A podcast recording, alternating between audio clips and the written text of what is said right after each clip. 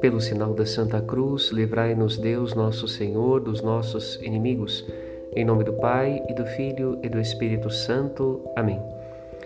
No caminho da palavra de Deus, nesta quarta-feira, meditamos: quem é que é grande diante de Deus?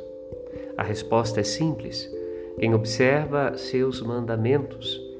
Deus se sente feliz com aqueles que amam a Sua palavra é importante lembrar quem é Jesus para nós.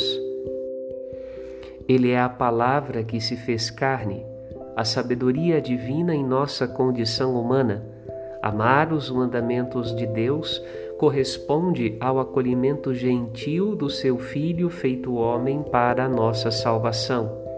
E apresentar Jesus aos nossos descendentes àqueles que fazem parte da nossa família é a melhor herança que podemos oferecer àqueles que amamos, herança de vida eterna. Jesus é a sabedoria que entra pelos nossos ouvidos para nos enriquecer e sai por nossa boca para edificar a vida daqueles a quem servimos. Que a paz de Cristo habite o seu coração Padre Rodolfo.